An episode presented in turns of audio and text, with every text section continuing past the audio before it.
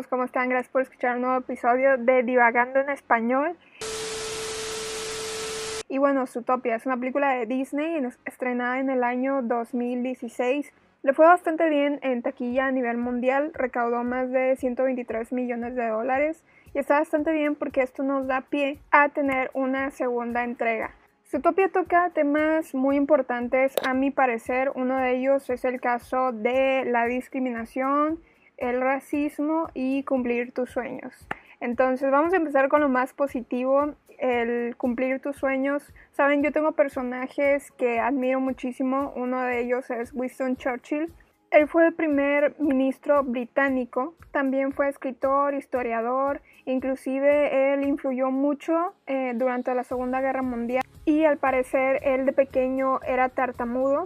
No sé cuánto tiempo de su vida duró esa etapa porque en la serie de Netflix The Crown, que le recomiendo mucho ver, no aparece como tartamudo. Bueno, él ya está muy grande, ya es un viejito, por lo menos en los años en donde se adapta la serie. Pero tengo entendido por diversas fuentes que él tuvo una etapa donde era tartamudo. Y no la primera historia que escucho de alguien que era tartamudo y tuvo éxito de grande, porque creo que es normal que cuando tienes ese tipo de problemas del habla, no creas que puedas llegar a ser un gran orador. Y los discursos que él escribía eran motivadores, eran excelentes, eran muy buenos, no por nada se ganó el Premio Nobel de Literatura. Y bueno, personalmente él fue una de las personas que influyeron para que yo tomara la decisión de estudiar leyes. Para algunos puede sonar absurdo, pero de verdad que él fue un hombre increíble, por lo menos yo lo admiro muchísimo. Y por otro lado también está esta también mujer increíble, Jane Goodall, que ella también es británica, de hecho fue la primera mujer que viajó a Tanzania para estudiar de primera mano los chimpancés. Fue creo que algo que estuvo, estuvo patrocinado por parte de National Geographic. Y bueno, ella realmente no tenía los grandes estudios a diferencia de otros científicos, pero pasó muchísimo tiempo observando los chimpancés. Inclusive muchos de los datos que ella recabó fueron de gran ayuda en el descubrimiento en materia de conservación y bienestar de los animales. Sus hallazgos incluso revolucionaron los conocimientos que se tenía del ser humano y su comportamiento. Y ella continúa haciendo gran- grandes labores, inclusive tiene una fundación o un instituto llamado por su mismo nombre, Jane Goodall, es donde apoya en sí eh, la especie del chimpancé y su hábitat. Y es una persona activista también, tiene Instagram por si les interesa buscarla. Y me fascina porque fue una persona increíble, de hecho ella tiene una, un documental en Netflix que se lo recomiendo también muchísimo. Ella menciona que de pequeña su mamá, su gran amiga, influyó mucho en lo que ella es hoy en día porque ella siempre, su mamá siempre la motivó para que continuara con esa curiosidad que tenía. Dice que se escondía por horas para ver simplemente cómo nacía un pollito y me fascina porque de esa curiosidad que motivó su mamá la hizo ser la mujer tan grande y maravillosa que es hoy en día. Y si te preguntas, bueno, es que haciendo una comparación de la mamá de Jane y los papás de Judy, los papás de Judy al principio de la película intentan desmotivarla de una manera muy sutil y desde el amor, al menos eso creo yo, porque ellos estaban preocupados de que le pudiera suceder algo a Judy y bueno, también menciona que la mamá de Jane realmente sí estaba preocupada porque ella se fuera a miles de kilómetros de distancia a otro continente para estudiar chimpancés. ¿Qué le podría estar pasando a mi hija? Pero decidió apoyarla, motivarla para que siguiera sus sueños. Y al final, bueno, ella se casa, después pasa por un divorcio y en muchas ocasiones em, Jane decide invitar a su mamá a África para que la acompañe y me parece maravilloso eso que, que, motives a tus hijos para que persigan sus sueños. Sabes, independientemente si tú crees que son sueños peligrosos, que no lo van a poder lograr, yo creo que no hay nada más triste que tus papás te desalienten. En el caso de Zootopia con Judy, bueno, es muy diferente porque es una película animada y no vemos a Judy para nada preocupada de que sus papás no la apoyen para perseguir sus sueños. Y otro personaje increíble que les va a servir de motivación para seguir sus sueños es la actriz Kate Winslet. Y de hecho, bueno, ella es la protagonista, como todos saben, de la película Titanic y de otras películas increíbles. Me compartieron un video de ella donde mencionaba cómo fue el lograr sus sueños, bueno, el llegar a ganar un Oscar y continuar con proyectos en películas, ganar protagónicos. Dice ella que fue muy difícil, inclusive una maestra le dijo que se tenía que conformar con los papeles de chica gorda y le hacían muchísimo bullying, sus papás sí la apoyaban, inclusive menciona un momento donde le dice a su papá, lo lograré, lograré tener el protagónico y su papá le dice, sí, sí lo lograrás. Y es increíble porque recibe después ella la llamada donde le dan el papel protagónico de una película y ella menciona también que tienes que pensar de manera positiva y de creer que te lo mereces. Y he estado viendo un montón de videos últimamente de la ley de la atracción y esas cosas. No sé si eso influye o ella cree en ese tipo de cosas, pero algo es verdad. Aunque tú no creas en la ley de la atracción o que funciona el universo de alguna manera similar, a que si piensas positivo vas a traer las cosas. Sí que es verdad que para mantenerte de pie y seguir y seguir adelante y perseverar, bueno, tú tienes que pensar y tienes que tener una actitud positiva ante todo, igual que en la película de Zootopia. Judy siempre mantiene una actitud positiva Creo que las únicas ocasiones donde la vemos un poco derrotada es cuando está en su punto más bajo, que lo está intentando pero no lo logra. Entonces decide no darse por vencida, levantarse y seguir y sigue con su sonrisa, con su actitud positiva me fascinó mucho ver ese video porque ella menciona cuando ganó el Oscar que no fijamos que no he hecho esto desde los ocho años, fingiendo que me dan un Oscar y el Oscar es mi botella de champú, pero hoy el Oscar no es una botella de champú. Al parecer la consideran una de las mejores actrices de su generación y yo estoy completamente de acuerdo con ellos. Entonces, el lado positivo de esta película de Zootopia es seguir y continuar con tus sueños. Si hay alguien a tu alrededor, tu papá, tu hermano, no sé, tu nieto, quien sea mayor que tú o más joven que tú y tiene un sueño, tú apóyalo, no lo desmotives por nada, por más absurdo que sea su sueño, porque si algo es importante es el amor. Entonces yo creo que desde el amor, si amamos a esa persona, la apoyamos por más absurdas que sean sus, sus metas y si tú eres el que está escuchando eso y tienes una meta y hay personas que no te quieren apoyar, que consideran que tus sueños son absurdos y muy ridículos, lo que sea, bueno, realmente no te desmotives. Siempre va a haber alguien que cree en ti. Y quiero hacer algunas menciones de dos libros. Uno es El maravilloso mago de Oz y El principito. Sé que muchos de pequeños han leído el libro del Principito y probablemente hay personas que ya vieron la película del maravilloso de Oz o han leído también el libro, pero a mí me fascinan lo personal esos libros porque si bien se cree que son, bueno, en el caso del Principito, un cuento poético dirigido a niños, es cierto que hay mensajes que probablemente los niños no van a entenderla de la misma manera que nosotros lo entendemos. Y yo creo que lo mismo pasa con la película de Zootopia porque si bien es una película que probablemente está dirigida mayormente a los niños, los adultos la interpretamos de otra forma. Es una película que se disfruta muchísimo, al igual que el libro del Principito y la película que se estrenó en el año 2015, dirigida por el director Mark Osborne. Es una película maravillosa, no saben cuánto me hizo llorar la película Inclusive yo creo que si ustedes leen el libro y después ven la película van a entender muchísimo mejor el libro.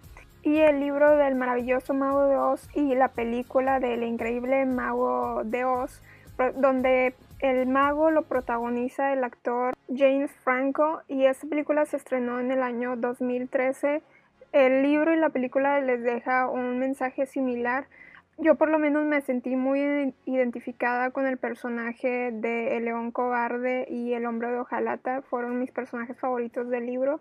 El libro se disfruta bastante y realmente no se siente como si fuera un cuento para niños y el libro del El Principito y la película del Principito te deja muchos mensajes importantes. A mí personalmente me hizo llorar como un bebé la película porque hay una parte en especial donde el aviador, que por cierto en, en la película del Principito aparece el aviador, quien viene siendo el escritor del libro, menciona que lo difícil no es crecer, sino no olvidar. Y me parece maravilloso porque es lo que suele pasarle a los adultos muchas veces cuando vas creciendo, vas perdiendo la fe, vas perdiendo la esperanza y desmotivas a otras personas, en este caso los pequeños. Y la pequeña en la película del, del principito, que es la protagonista, bueno, ella se fanatiza muchísimo con el cuento, con el principito, con el zorro. Y es algo bastante tierno porque empiezas a valorar las cosas sencillas de la vida y que probablemente necesitas ponerle una pausa a lo que estás realizando y disfrutar a tu familia, disfrutar a tus amigos, disfrutar lo que estás viviendo en este momento en lugar de concentrarte tanto en el trabajo, en que tienes que estudiar, en que lo más importante es el dinero y empiezas a ver las cosas de manera distinta. Creo que pasa lo mismo con la película de Zootopia porque como les menciono, si bien es una película dirigida entre comillas a los niños, Puedes aprender mucho de esa película, como el respetar a los demás, que no importa si esa persona tiene un color distinto de piel, si viene de, otro país o no. El respeto y, el amor es lo que más importa. Y bueno, de eso nos vamos al tema de la discriminación. Y bueno, hay un periódico americano que se llama Vox.com y escribió Emily Vanderwolf en el año 2016, creo que un mes después de que se estrenó la película, un artículo respecto a la película y les voy a mencionar un pequeño fragmento de lo que ella escribió. Y bueno, ella menciona en su artículo la idea de que algunos animales sean depredadores y otros presa no se ajusta muy bien a la dinámica racial en nuestro propio mundo, creando así una moral confusa. Bueno, si bien eh, estoy un poco de acuerdo con lo que ella está mencionando, pero una entrevista que tuvo el director, uno de los directores de la película que es Rich Moore, aquí en, México, bueno, le preguntaron que cómo hicieron para que pudiera llegar a tanta audiencia alrededor del mundo y él menciona algo muy especial.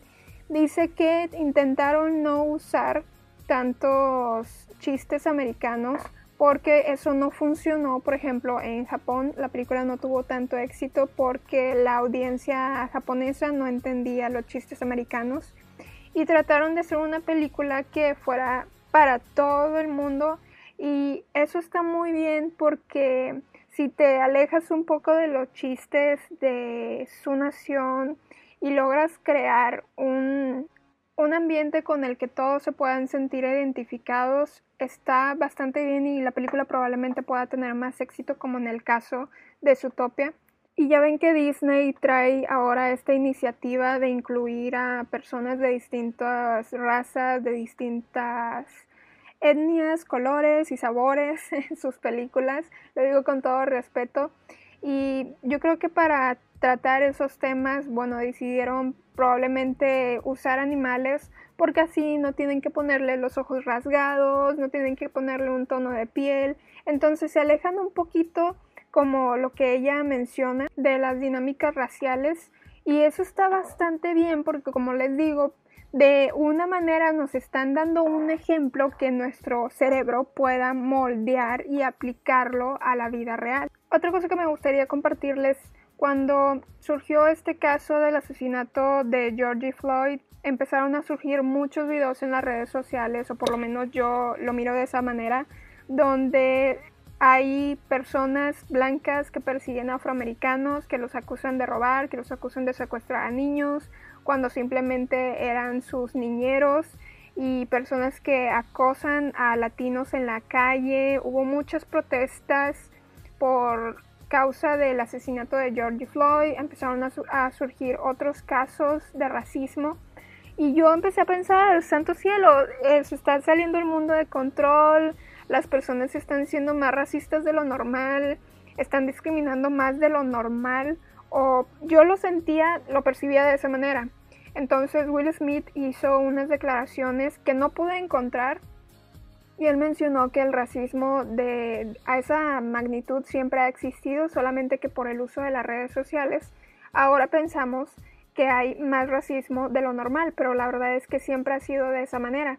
Y eso me cayó los ojos, porque ¿quién puede dar una opinión de eso? Quien lo vivió de primera mano, en este caso Will Smith, que es un hombre afroamericano, y me imagino que él no ha estado exento de los casos de racismo simplemente por el hecho de ser famoso. Y hay otro caso, de hecho, de una youtuber americana, mexicana, aún no entiendo bien de dónde se considera ella, pero la famosísima Super Holly. Y bueno, ella narró una historia de cuando ella era pequeña y estaba estudiando la primaria aquí en México y bueno, estaban discriminándola porque ella era la minoría, ella es rubia, natural, de, ojo azul, súper blanca. Y creo que estaba jugando con otra niña, entonces como la mayoría de los niños que había eran originarios de aquí de México, había algún tipo de competencia, no recuerdo bien su historia.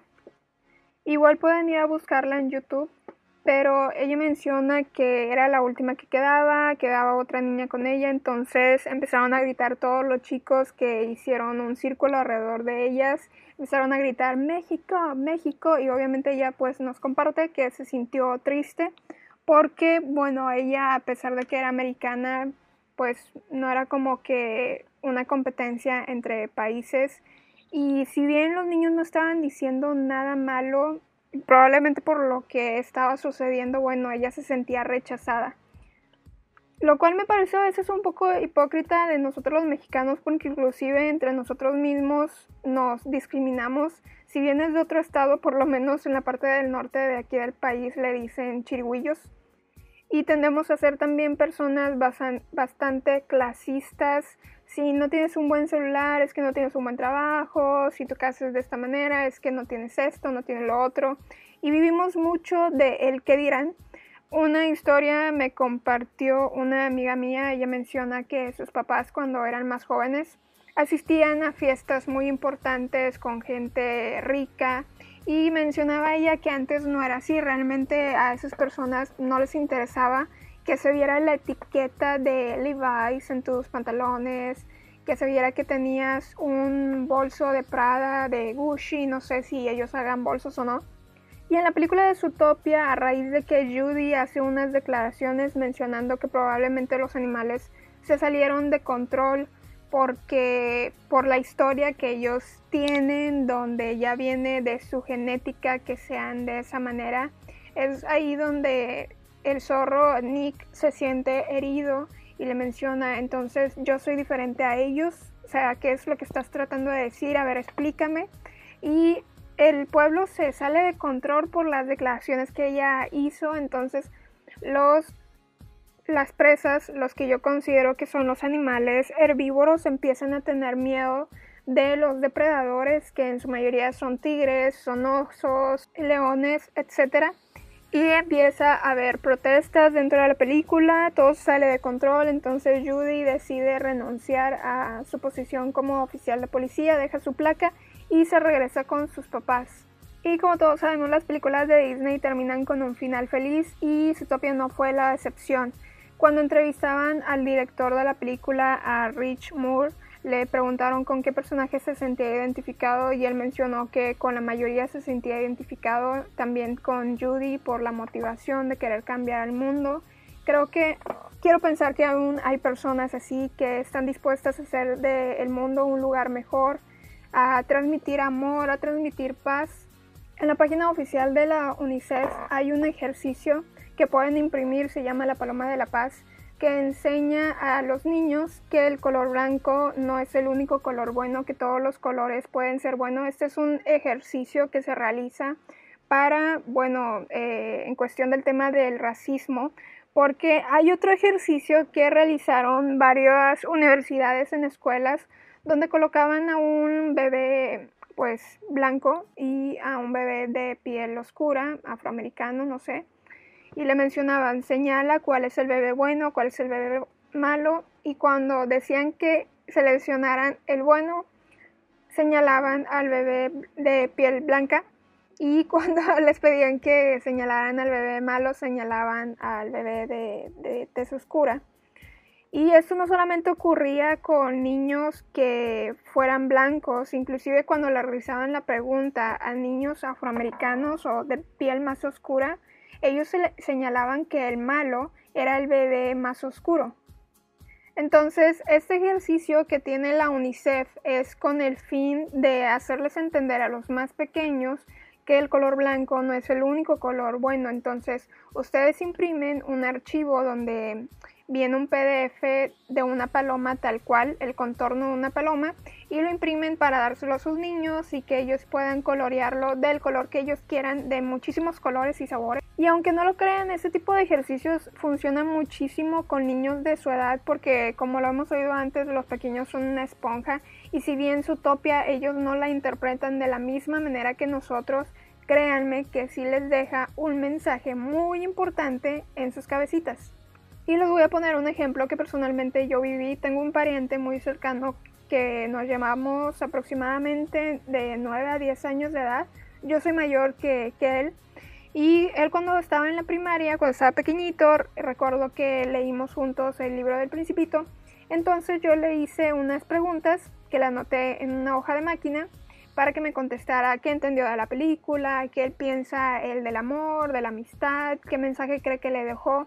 Y me contestó unas cosas increíbles que me hicieron llorar. Me dio muchísimo sentimiento porque él, a pesar de ser tan joven, entendió bastante bien el libro y me gustó. Probablemente al día siguiente se lo olvidó, ¿saben? Pero dejamos una pequeña semilla que probablemente ya de grande él va a recordar de manera muy sutil, pero va a influir en su vida. Otras películas animadas que también dejan mensajes muy fuertes es la película El Lorax, Wally y también la película de Buscando a Dory, que es donde se toca un poquito más el tema de, bueno, no tanto como el Lorax, pero también se toca el tema del cambio climático. Y bueno, este episodio fue un poquito corto, más de lo normal probablemente. Pero no tengo nada más que decir, espero que hayan disfrutado mucho mis comentarios que estén pensando y reflexionando un poquito, que se pongan a investigar, que se pongan a leer. Y antes de terminar, bueno, nos quedamos con las recomendaciones de series y películas. Primero, la serie de Netflix The Crown, también el documental de Jane Goodall, que tiene su mismo nombre, está disponible también en Netflix. Y también, obviamente, la película de El Mao de Oz, que creo que es la película que salió en el 2015 del Mao de Oz, se llama Oz el Poderoso. No sé si aún está disponible en Netflix, pero pueden revisarlo. También la película de El Lorax, la película de El Principito que se estrenó también en el año 2013. Y recapitulando un poquito todo esto de los niños, que son unas esponjitas y todo eso. Como les mencionaba, yo tengo un familiar muy cercano a mí que es menor que yo, entonces yo debido a cuestiones familiares y eso pasé mucho tiempo con, con este familiar. Entonces pasábamos mucho tiempo viendo documentales y viendo series donde veíamos a personas que pasaban por malos ratos. Por ejemplo, hay una, un documental que se llama La Caja de la Esperanza, que es de un pastor cristiano en Corea del Sur, donde él tiene una cajita donde las mujeres pueden ir a dejar a sus bebés. Prácticamente los están abandonando, pero él lo hace con la intención de que no vayan a abandonar los bebés en la calle y vayan a morir por, por el frío o por diversas cuestiones. Y saben, me pasé muchísimo tiempo viendo películas motivadoras, sentimentales, cursis que te dejaban mensajes especiales como esos, donde pues tienes que perseverar, tienes que ser una buena persona. Y créanme que ese niño hoy en día tiene, bueno, 16 años y es un niño súper increíble. Y bueno, yo sé obviamente que él es una increíble persona debido a la educación que le han dado sus padres, pero también quiero pensar que, bueno, yo influí un poquito en eso. Y una disculpa porque sé muy bien que mencioné que estaría subiendo episodios cada semana, pero créanme que fue muy difícil grabar este episodio, pero este ya es una grabación un poquito más profesional porque lo estoy realizando en mi computadora y les voy a poner la canción de Shakira al final, espero que les guste la calidad. Los invito a que me sigan en mis redes sociales que están en la descripción de este podcast y sin más les dejo con la canción Try Everything de Shakira.